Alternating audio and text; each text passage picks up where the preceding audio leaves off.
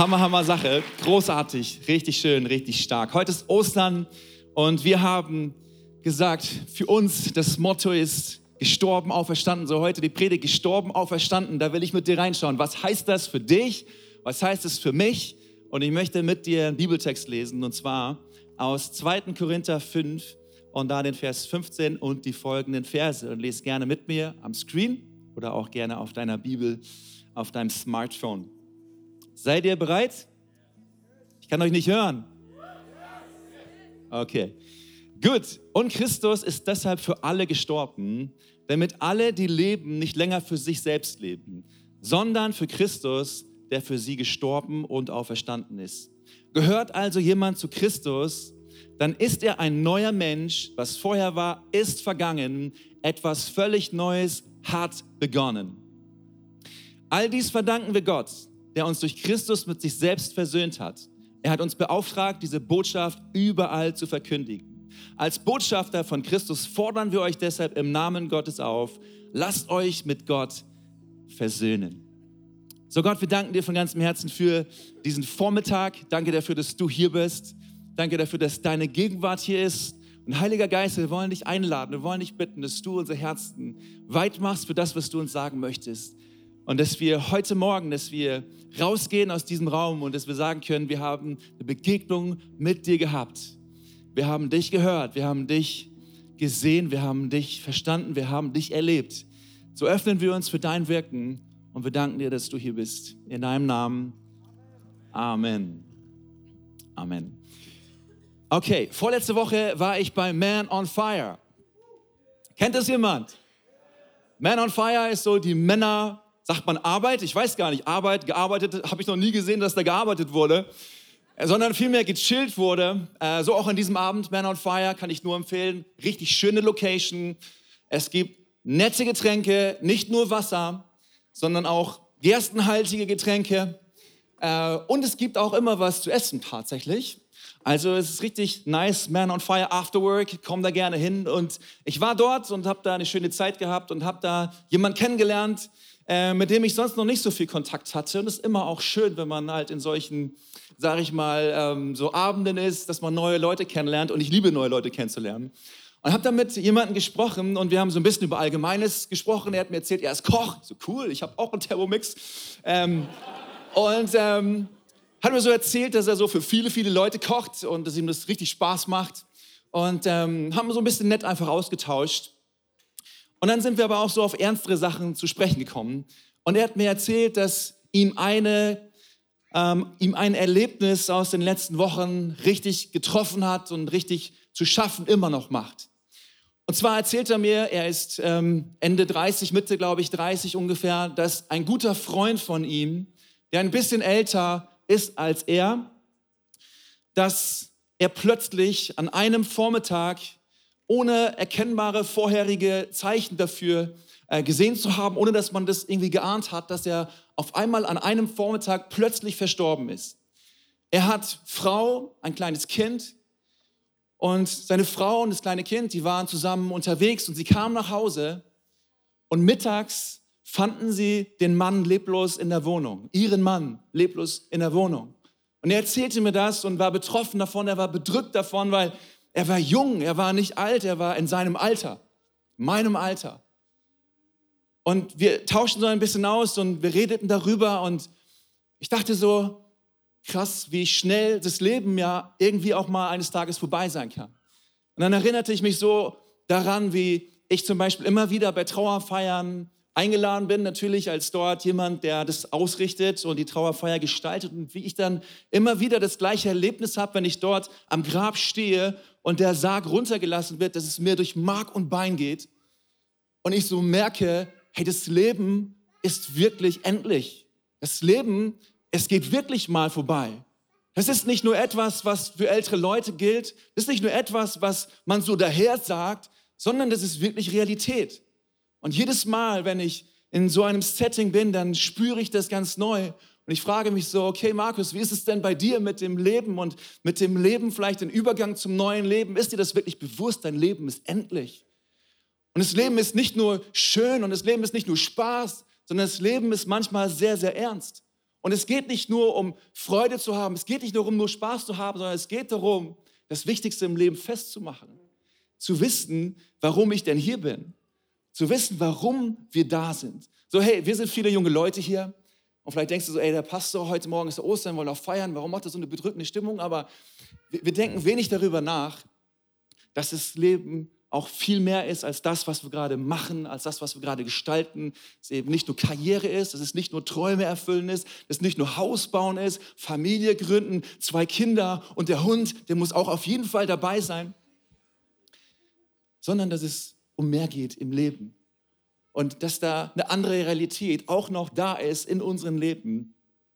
Und die Frage ist eben, was macht das mit uns? Was macht das mit dir?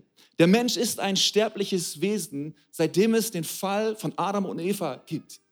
Vorher war es so, dass der Mensch zur Ewigkeit geschaffen wurde. Und vielleicht siehst du auch manchmal Menschen und vielleicht erkennst du dich selber in der Lage wieder, dass du oftmals so denkst, ich mach das, ich mach das, ich mach das, ich mach das und irgendwann muss ich mich doch richtig gut fühlen. Irgendwann muss ich doch richtig erfüllt sein. Da muss doch dieses kommen, dass ich weiß, oh wow, das ist das, wofür ich lebe, aber es stellt sich einfach nicht ein.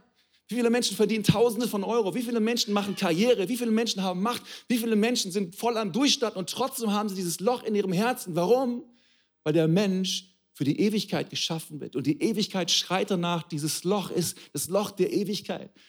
Und es ist passiert im Garten Eden, als der Mensch damals gesündigt hatte gegen das, was Gott ihm gesagt hat, nämlich von diesem Baum, von dieser Frucht zu essen. Und seit diesem Zeitpunkt ist dieser Riss, diese Trennung zwischen Gott und dem Menschen kommen, nicht als Bestrafung, dass, der, dass Gott im Himmel, dass er den Menschen damals im Garten Eden bestraft hat, sondern aus lauter Liebe hat er ihn aus diesem Garten raus verwiesen. Warum?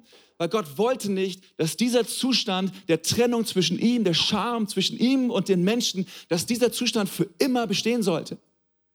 Gott hat den Menschen aus Liebe aus diesem Garten geworfen oder dazu veranlasst zu gehen, damit eine Möglichkeit besteht, dass der Mensch zurückkommen kann in die Beziehung mit ihm, in die Ewigkeit mit ihm, in Gemeinschaft mit ihm. Und deswegen feiern wir Ostern. Die Bibel sagt es ganz klar, Römer 3, 23, alle sind schuldig geworden und haben die Herrlichkeit verloren, in der Gott den Menschen ursprünglich geschaffen hat. Also nicht nur Adam und Eva damals, sondern alle Menschen, alle. Du, du, du, ich, ich, wir alle gemeinsam, wir sind schuldig geworden gegenüber Gott. An welchen Dingen merken wir das? Vielleicht sagst du, ich lebe doch ein gutes Leben. Ich spende auch für Brot für die Welt. Und ich habe sogar beim Tabernakel, war jemand dabei? Ich habe sogar, nice, ich habe sogar beim Tabernakel, habe ich gespendet. Übrigens, wir haben über 2000 Euro an diesem Abend zusammengelegt. Richtig cool. Ich bin doch ein guter Mensch. Ich bin doch wirklich ein guter Mensch. Ich habe doch, ich tue doch Gutes. Aber hey, die Bibel hat uns einen Spiegel gegeben und der Spiegel ist sein Wort. Spiegel ist die zehn Gebote. Erstes Gebot, liebe Gott von ganzem Herzen. Jeden Tag in deinem Leben. Ich weiß schon, ich habe es nicht an jedem Tag geschafft. Bin schon schuldig geworden. Liebe deinen Nächsten wie dich selbst. Den Typen, Gott wirklich, yes, wirklich. Ist doch keine Kunst, den zu leben, der dich, der dich liebt, oder? Es ist keine Kunst, meinen Bruder zu leben, der mich liebt. Bruder. Ist mein richtiger Bruder sogar. Also wir sind alle Brüder, aber wisst ihr so mit Blut. Also nicht mal, egal. So. Es ist für jeden von uns so gewesen, dass wir schuldig geworden sind. Ehre Vater, Mutter. Du sollst nicht stehlen. Du sollst nicht lügen. Du sollst nicht falsch Zeugnis reden. Du sollst nicht lästern. Da weiß ich bei uns, das haben wir noch nie gemacht. Die Konsequenz von dem, sagt Römer 6,23, Paulus schreibt es, der Lohn für die Sünde ist der Tod. Bedeutet, Sünde, schuldig werden, führt immer zum Tod. Und Tod bedeutet nicht nur physisch Tod, sondern bedeutet ewig Tod. Ewig getrennt von Gott, ewig Verdammnis. Das ist die Konsequenz der Sünde. Die Sünde gebiert den Tod. Und jeder von uns hätte es verdient, auf ewig, aufgrund von dem, dass wir schuldig geworden sind gegenüber Gott, in den ewigen Tod zu gehen. Klingt nicht nach Ostern, klingt nach Karfreitag. Aber wenn wir Auferstehung verstehen wollen, müssen wir erstmal das Sterben Jesu verstehen. Weil erst durch das Sterben Jesu wird die Auferstehung umso größer und umso kraftvoller in deinem, in meinem Leben. Hey, Evangelium bedeutet, Gott liebt jeden Menschen. Und Gott hat es nicht ausgehalten. Er hat diesen Gedanken niemals zugelassen in der Endkonsequenz. Er, er wollte es nicht akzeptieren, dass Menschen, du und ich, dass wir auf ewig getrennt sind von ihm. Und deswegen heißt es in der Bibel, Johannes 3, Vers 16, denn so sehr, so sehr, so sehr hat Gott den Menschen geliebt, dass er seinen einzigen, seinen einzigen Sohn gab. Hey, wenn du eine Mutter bist und ein Vater bist und mal überlegst, was es bedeutet, deinen Sohn zu geben. Wenn ich mir Rafa anschaue, da weiß ich, der liebt seinen Sohn so sehr, seinen Sohn zu geben, das wird er niemals machen. Weil er den so sehr liebt. So sehr liebte Gott dich und mich, dass er seinen Sohn gab. Er gab seinen Sohn für dich und für mich. Und noch mal krasser und ich dachte so heftig. Das, und denk mal diesen Gedanken mit, Gott ist außerhalb von Raum und Zeit. Vielleicht denkst du so, ja, okay, der Mensch, der hat gesündigt und jetzt war Gott davon überrascht. Shit, Adam und Eva, oh, ich hab's mir schon fast gedacht, dass die es echt nicht packen, ne? Dass sie es echt richtig, richtig dann doch, du weißt schon. Was mache ich denn jetzt? Hey, Gott war nicht überrascht von dem, was da passiert ist im, im Garten Eden. 0,0. Er hat es sogar schon gewusst. Und zwar 1. Petrus 21, ihn hatte Gott schon, also Jesus, zu diesem Opfer bestimmt, bevor er die Welt schuf. Hey, ist es nicht krass?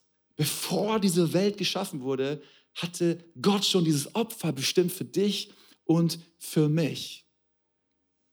Gott wusste, was kommen würde. Gott wusste, was passieren würde. Er hat schon vor Grundlegung der Welt gesagt, das ist mein Plan. Der Mensch wird Fehler machen, aber ich möchte den Menschen, möchte ich retten. Und es war klar, es geht nur über diesen Weg, dass der Sünde Genüge getan wird. Und der Sünde kann nur Genüge getan werden dadurch, dass Blut eines Lammes fließen muss zur Ver Ver Versöhnung und zur Vergebung der Schuld. Und so hat Gott vor Grundlegung dieser Welt beschlossen, seinen einzigen Sohn, Überlegt, was es bedeutet. Jeden Tag in seinem, in seinem Werdegang wusste er, das wird eines Tages kommen. Jeden Tag seinen Sohn zu geben, auf dass dieser Konsequenz der Sünde, der Tod, dass dafür bezahlt wird durch sein Blut, auf dass wir Vergebung erleben können und Rettung erleben können.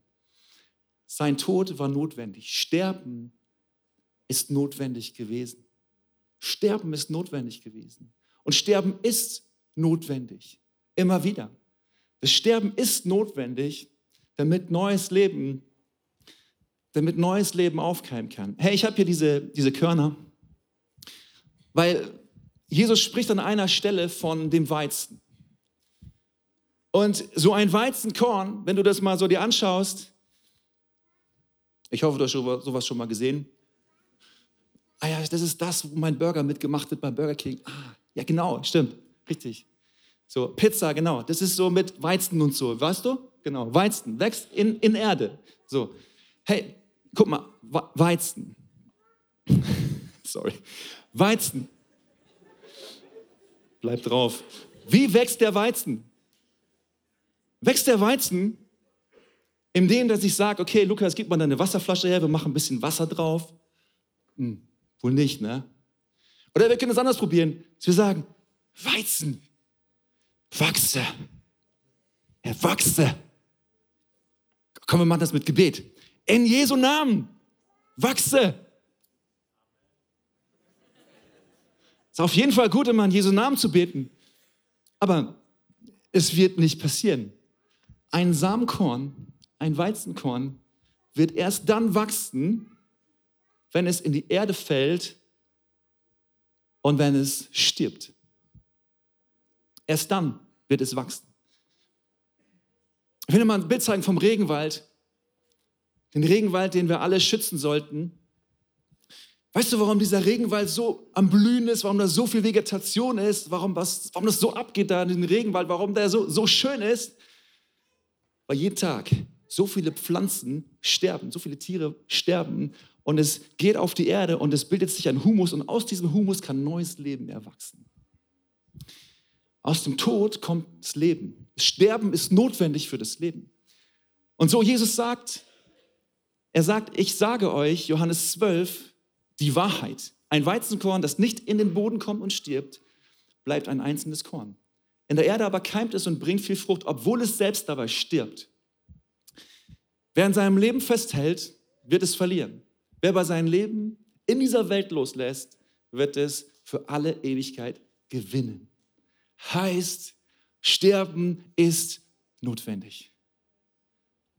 Auch in deinem, meinem Leben. Sterben ist notwendig. Das kannst du ganz am Ende deines Lebens sehen, aber du kannst es auch in deinem Leben jetzt sehen. Sterben ist notwendig.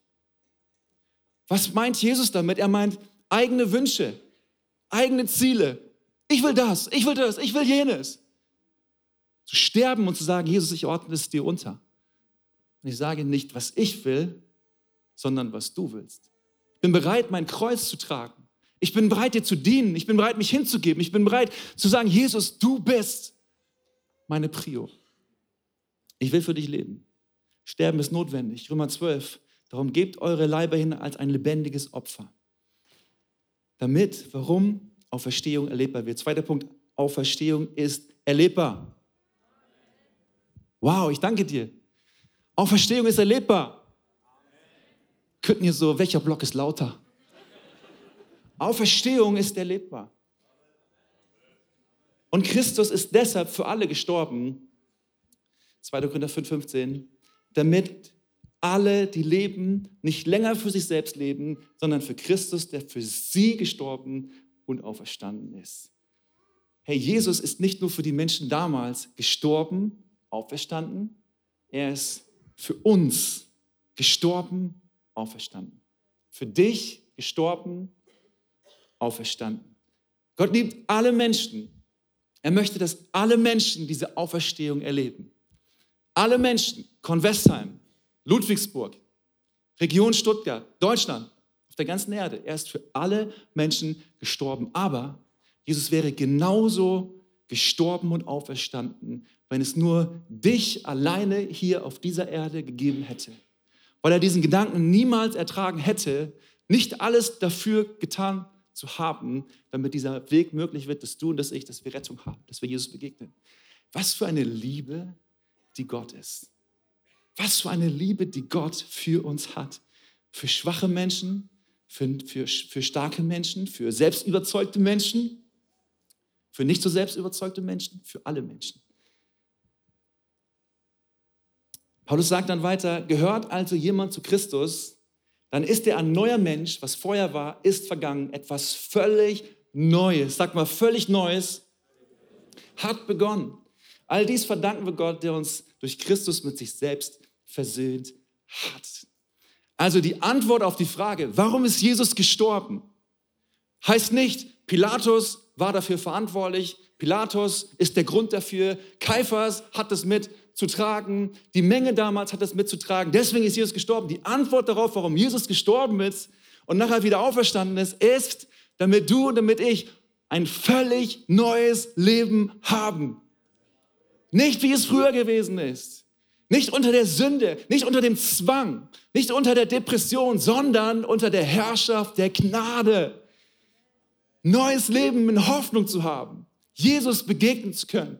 Freude im Herzen zu haben. Und ich sage dir eines, hier ganz klar, wenn du mal Luther-Text liest, ich, ich liebe auch Luther zu lesen, weil Luther sagt es noch mal klarer. Er sagt, ist jemand in Christus, so ist er eine neue Kreatur. Das Alte ist vergangen und Neues ist geworden. Also steht nicht, ja, hey, wenn du dein Leben Jesus gibst, dann äh, wird es so sein, unter bestimmten Umständen, wenn du das Vaterunser dreimal in Folge richtig gebetet hast und wenn du auch die richtigen Dinge getan hast und wenn du auch dann auf jeden Fall immer deinen Zehnten in der Kirche gegeben hast, dann vielleicht muss man mal gucken, ob Gott das hinkriegt, gnädig mit dir zu sein. Vielleicht kannst du dir noch einen Teppich besorgen und auf den Knien rumrutschen, bis die Hose durch ist. Und dann vielleicht ähm, schenkt Gott dir ein neues Leben. Bei mir hat es auf jeden Fall ist dieses Knie schon durch. Ja, ich habe es gesehen, Matze. Ähm, Jesus sagt hier, oder Paulus sagt hier, ist jemand in Christus, ist er eine neue Kreatur. Hey, das ist nicht so, ja, vielleicht, ja, Option könnte sein, maybe. Es ist Realität. Das heißt, der Tod von Jesus, die Auferstehung von Jesus führt zu einer neuen Realität. Und die neue Realität heißt völlig neues Leben. Ist jemand in Christus, so ist er eine neue Kreatur. Neues ist geworden. Hey, bedeutet, all dein Versagen, alle deine Fehler, alle deine Schuld, alles das, wofür du dich anklagst, alles das, wo du sagst, ich, ich fasse es nicht, dass ich das gemacht habe. Ich, ich, ich lebe jeden Tag mit diesen Gedanken, hey, dafür ist Jesus gestorben, damit das alles Geschichte ist. Das Alte ist vorbei. Neues ist geworden. Es ist Realität. Es ist kein Gefühl. Ich liebe das so in der Passionsgeschichte, wo Maria von Magdala und die andere Maria, sie kommen zu dem Grab hin und sie wollen Jesus dort ähm, ja, sage ich mal, sie, sie, gehen zum Grab, weil sie ähm, den Auftrag haben, nach dem Leichnam zu schauen. Und sie schauen von der Ferne und sie denken so, hä, wo ist denn der Grabstein? Der Grabstein ist gar nicht mehr da. Sie laufen dahin, sie laufen dahin, sie, der Grabstein ist nicht mehr da. Wo, wo, ist, wo ist dieser Grabstein? Und sie gehen in das Grab rein und Jesus ist auch nicht mehr da. Wo ist Jesus? Und auf einmal sind da diese zwei Männer, diese zwei Engel, die zu ihnen sagen, hey, was sucht ihr den Lebenden bei den Toten. Er ist nicht mehr hier, er ist auferstanden. Ich sagte damals, Maria, beide Marias, es war unfassbar. Was? Auferstanden? Das ist unbegreiflich, unbeschreiblich. Er ist, er ist auferstanden. Er ist wirklich auferstanden. Aber sie erinnern sich daran, Jesus hat es gesagt, er wird auferstehen am dritten Tag. Ah, er wird auferstehen. Auf einmal kam diese völlig neue Freude in ihr Leben. Vorher waren sie traurig, vorher waren sie verzagt. Jesus ist nicht mehr da, Jesus ist gestorben. Und jetzt haben sie verstanden, es ist wahr, wirklich, er ist wahrhaftig auferstanden. Und sie haben sich so, so gefreut und haben gemerkt, dieses neue Leben und erfahren, erfuhren dieses neue Leben in ihrem Herzen. Und ich sage dir heute, es ist immer noch unglaublich, dass Jesus auferstanden ist. Es ist immer noch unfassbar, dass Jesus auferstanden ist. Es ist immer noch schwer, irgendwie in seinen Kopf reinzukriegen, dass Jesus auferstanden ist. Aber die Wahrheit ist, es ist wirklich passiert. Es ist wirklich passiert. Und weil es passiert ist, ist es möglich, dass du dieses völlig Neue bedeutet, eine völlig neue Freude in deinem Leben, einen völlig neuen Frieden in deinem Leben, eine völlig neue Hoffnung in deinem Leben, unabhängig von deiner Schuld zu erleben, weil Christus es macht. Es ist der Wendepunkt der Geschichte. Und es kann dein Wendepunkt in deiner Geschichte sein, im Hier und im Jetzt. Ich weiß nicht, wie es dir innen drin geht. Vielleicht bist du hier, du hast so deine Freude verloren, deine Lebensfreude verloren. Vielleicht bist du wirklich hier und Dinge klagen dich an. Ich will dir sagen, die Auferstehungskraft ist immer noch die gleiche. Die hat sich nicht verändert. Und diese Auferstehungskraft ist heute hier. Paulus spricht es selber, sagt es selber in Römer 8, Vers 11. Er sagt selber, der Geist Gottes, der Jesus von den Toten auferweckt hat, lebt in euch. Er sagt, derselbe Geist Gottes, der Jesus von den Toten auferweckt hat, der lebt in euch. Hey Leute, seid ihr hier? Ja. Können, das, können wir das, geht das in unsere Herzen rein? Derselbe Geist Gottes. Heißt eben, hey, Ostern ist nicht nur schön, da feiern wir ein Fest und kommen zusammen und machen so eine schöne Celebration. Hey, das bedeutet, die Auferstehungskraft ist immer noch live erlebbar. Sie ist real. Das kannst du erleben. Das kannst du wirklich in deinem Herzen erfahren, dass diese Auferstehungskraft real ist und dass Gott dir begegnen kann. Hey, der, der Auferstehungsgrund ist nicht, dass unsere Leben ein bisschen besser gemacht werden und wir uns ein bisschen besser fühlen können. Es ist nicht, um Leben so ein bisschen auf ein anderes Level zu fühlen, die Auferstehungskraft ist dazu da, Totes in unserem Leben wieder zum Leben erwecken, zu erwecken. Und vielleicht gibt es Todes in deinem Leben. Ich sagte, heute Morgen will Gott Todes in deinem Leben erwecken.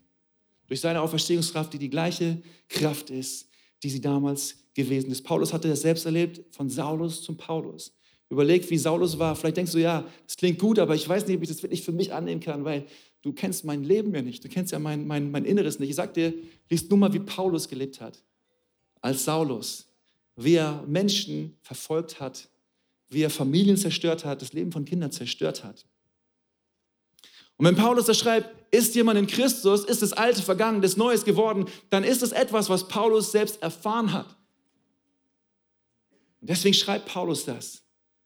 Und wie viel mehr kannst du das erleben in deinem Leben? Egal wie, wie deine Schuld aussieht, egal was in deinem Leben gewesen ist, Gott kann es neu machen. Die Auferstehungskraft kann erlebbar werden. Und das Dritte, Früchte werden sichtbar. Früchte werden sichtbar. Äh, lass uns noch mal kurz auf dieses Weizen gucken. Also so ein Weizenkorn, es fällt in den Boden und es stirbt. Und ist es nur allein dazu da, dass es in den Boden fällt und stirbt und einfach eine Weizenähre hochkommt, eine Weizenpflanze hochkommt und dann ist es das gewesen? Gott hat das anders geplant. Er hat es so geplant, dass so ein Weizenkorn, dass es in die Erde fällt und es stirbt, es wird gepflanzt und es stirbt und es wächst hoch und es bringt Frucht. Und es bringt viel Frucht. Und dann fällt es wieder in die Erde, das Weizenkorn. Und es stirbt wieder und es bringt wieder Frucht. Und es bringt wieder Frucht. Und so ist eine immerwährende Frucht, dass viel, viel, viel Frucht dadurch entstehen kann. Angelegt in dem Sterben. Immer wieder in dem Sterben. Und wenn es um dich um mich geht, dann geht es darum, am Ende unseres Lebens, dass wir Frucht bringen. Vielleicht sagst du, hey, mein Leben ist cool, ich habe Jesus kennengelernt, ich chill mein Leben. So, ich habe das Ticket gelöst, alles bezahlt, Telestai, Teletestai, es ist vollbracht für mich, cool. Aber hey, Paulus sagt es hier, wenn wir neues Leben erleben, dann ist es etwas, was wir teilen mit Menschen, dass andere Menschen das genauso erleben dass Frucht für die Ewigkeit entsteht. Er hat dich dazu geschaffen, dass wir ihm dienen. Er hat dich dazu geschaffen, dass du für Menschen da bist. Er hat dich dazu geschaffen, dass du Gutes tust. Er hat dich dafür geschaffen, dass du einen Unterschied machst in dieser Welt. Botschafter für ihn bist. Botschafter für das Reich Gottes. Paulus sagt, dass er uns beauftragt, diese Botschaft überall zu verkündigen. Als Botschafter von Christus fordern wir euch deshalb im Namen Gottes auf. Lasst euch versöhnen mit Gott. Hey, Gott hätte es doch auch so viel einfacher machen können für uns. Hätte einfach sagen können, okay, ich führe ihn und ich führe sie an den Punkt, dass er und dass sie eine Entscheidung trifft und mir sein und ihr Leben schenkt. Und dann beam ich diese Menschen so mit den Engeln, hebe ich sie empor und sie fliegen in den Himmel und die weißen Tauben fliegen alle mit ähnlich ein bisschen wie bei Jesus, nicht ganz so spektakulär, glaube ich, ist es gewesen. Es war einfach so, er war weg. Aber er hätte Gott ja auch so machen können. Ne? Wie oft habe ich mir schon gewünscht für mich, dass Gott es einfach so gemacht hätte. Einfach wegbeamen aus dieser Erde. Nicht, weil ich nicht gerne lebe, aber manche Situationen kennst du vielleicht auch, wo du denkst, Gott, warum? Beam mich doch einfach in den Himmel. Worship so wie hier. Let's go, alle gemeinsam. Große Schar. Äh, Wäre so viel schöner gewesen. Oder nicht? Aber frage mal, auf welche Art und Weise sollte dann dein Freund, deine Freundin, dein Papa, deine Mama, dein Bruder, deine Schwester, dein Schulkamerad, Kommilitone, auf welche Art und Weise sollte er oder sie dann auch dieses Geschenk erleben, ist jemand in Christus, ist etwas völlig Neues geworden, Frucht für die Ewigkeit. Letztlich geht es nur darum, die Gemeinschaft mit dem Vater wieder zu erleben für alle Menschen. Deswegen bist du und deswegen bin ich hier als Botschafter. Und weißt du, ein Botschafter, der tritt in einer Mission auf, weil er ein Botschafter ist. Im Namen eines Volkes, im Namen einer Regierung, im Namen eines Präsidenten oder damals auch im Namen eines Königs. Und so du und ich, wir treten nicht auf für uns selber, sondern wir treten auf im Namen des Königs der Könige der dich beauftragt hat und sagt, weißt du was, egal was passiert, mach dir keine Sorgen, mach dir keinen Stress, weil ich bin mit dir. Es ist meine Mission, du kannst gehen und erzähl es den Menschen, dass es mich gibt, dass es völliges neues Leben gibt, weil nämlich es real ist, dass das Leben endlich ist, dass Menschen das nicht verpassen, dass Menschen die Ewigkeit auf immer bei mir sind und es finden das völlig neue Leben. Dein und mein Job. Hey, heute ist Ostern. Wie wäre es, wenn wir sagen, Gott, danke für deinen Auftrag. Und wir gehen mutig und wir gehen kühn hin. Und wir ducken uns nicht weg, wie Petrus sich dreimal weggeduckt hat, sondern wir sagen, hey, der König der Könige, es ist derjenige, der mir gesagt hat, dass er dich liebt. Hast du dieses neue Leben? Ich möchte zum Schluss kommen. Ich habe ja diese Geschichte erzählt von diesem Freund, von diesem Kollegen, mit dem ich gesprochen habe, der so plötzlich verstorben ist. Und was ihn so besonders traurig gemacht hat dabei war, dass er nicht mit Jesus unterwegs war und dass er immer wieder Situationen in seinem Alltag im Nachgang gemerkt hat, nicht genutzt hat, ihm von Jesus zu erzählen. Und das war etwas, was ihn am stärksten bedrückt hat, weil er so gedacht hat, ich habe so viele Möglichkeiten gehabt, da waren so viele Gelegenheiten und ich habe es nicht gemacht. Ich habe es nicht getan. Und mir kam so, als ich darüber nachdachte, selbst eine Geschichte in den Sinn von einem Schulkameraden, den ich hatte in der Berufsschule, Martin. Der war immer gut drauf, hatte immer einen Spruch auf den Lippen, bisschen so wie ich. Hatte immer gute Laune, auch so wie ich. Richtig nicer Dude, damit höre ich jetzt auf. Lass mich die Geschichte weitererzählen. Und eines, also es war klar, er war gerne unterwegs, hat gern gefeiert. Und eines Wochenendabends war er ganz normal wie sonst auch am Feiern mit seinen Freunden. Und auf einmal trifft ihn ein Schlag und sein Herz schlägt nicht mehr und er sackt einfach zusammen und war auf der Stelle tot. Und es fiel mir so ein, als ich diese Geschichte gehört habe und ich konnte ihn so gut verstehen, weil ich genauso gedacht habe, ich habe so viele Möglichkeiten gehabt eigentlich, ihm zu erzählen, an wen ich glaube. Und wie oft habe ich gar nicht so richtig verstanden, dass ich ein Botschafter an Christi Stadt bin. Wie oft habe ich mich weggeduckt, wie oft habe ich einfach irgendwelche Scherze gemacht mit meinen Freunden, Situationen überspielt, habe wie Petrus kein Stück besser Jesus verleugnet und habe nicht zu meinem Glauben gestanden, nicht zu diesem neuen Leben gestanden. Und auf einmal ist dieser Mensch nicht mehr da und ich habe keine Ahnung, was mit diesem Menschen ist. Ich musste so daran denken. Mir kam es noch so wieder neu in den Sinn, hey, das Leben ist eine ernste Sache. Der Tod ist nicht irgendwie etwas, was man sich erzählt, sondern der Tod ist Realität. Und die Frage ist, für dich auch heute, weißt du, dass Sterben notwendig war, damit du leben kannst? Weißt du, dass du diese Auferstehung von Jesus in deinem Herzen hast? Wenn nicht, ist heute der Tag, wo du das erleben kannst, wo du Jesus einladen kannst, dass er etwas völlig Neues macht. Und die zweite Frage ist aber auch für die, für uns, für uns alle, sind wir Botschafter, wie Paulus es sagt, mutig und kühn, überzeugt und glücklich und fröhlich weil wir das neue Leben haben, weil wir es wirklich verstanden haben, weil es unserem Herzen ist, sind wir Botschaft davon und erzählen das unseren Freunden oder ducken wir uns weg. Hey, heute ist Ostern, wo wir daran denken, gestorben, es war notwendig für Jesus zu sterben, damit die Auferstehung zur vollen Blüte kommt. Und vielleicht sind auch Dinge in deinem Leben wie tot und liegen da nieder. Ich würde sagen, heute Morgen ist der Tag, wo Gott neues Leben schafft wo Dinge lebendig werden können. Er ist der Gott von Zeichen und Wunder. Er hat sich nicht verändert. Die Kraft ist immer noch die gleiche. Hey, ich will dich einladen, du wirst ein Lied hören. Du kannst sitzen bleiben, du kannst das Lied einfach auf dich wirken lassen.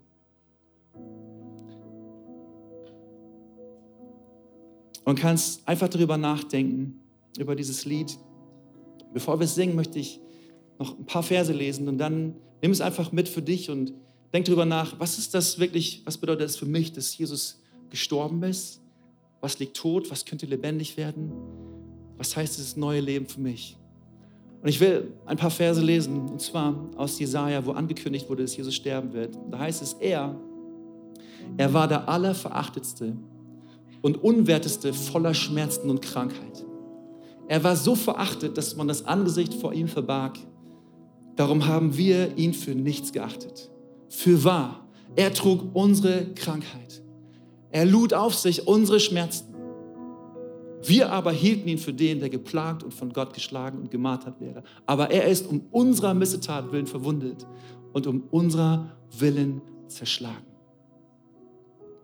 Die Strafe liegt nun auf ihm, auf dass wir Frieden hätten und durch seine Wunden sind wir geheilt. Wir gingen alle in die Irre wie Schafe, ein jeder sah auf seinen Weg, aber der Herr warf unser aller Sünde auf ihn. Als er gemartert war, litt er noch willig und tat seinen Mund nicht auf wie ein Lamm, das zur Schlachtbahn geführt wird. Und wie ein Schaf, das verstummt vor seinem Scherer, tat er seinen Mund nicht auf. Jesus starb nicht diesen Tod, weil er es sterben musste, sondern er starb diesen Tod, weil er ihn sterben wollte. Er wollte ihn sterben. Warum? Damit du und damit ich neues Leben erleben gerettet sind für die Ewigkeit. Es war sein freier Wille.